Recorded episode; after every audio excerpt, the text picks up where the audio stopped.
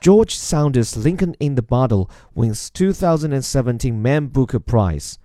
American author George Saunders has won the 2017 Man Booker Prize, a high profile literary award for his first novel, Lincoln in the Bardo, a fictional account of U.S. President Abraham Lincoln burying his young son.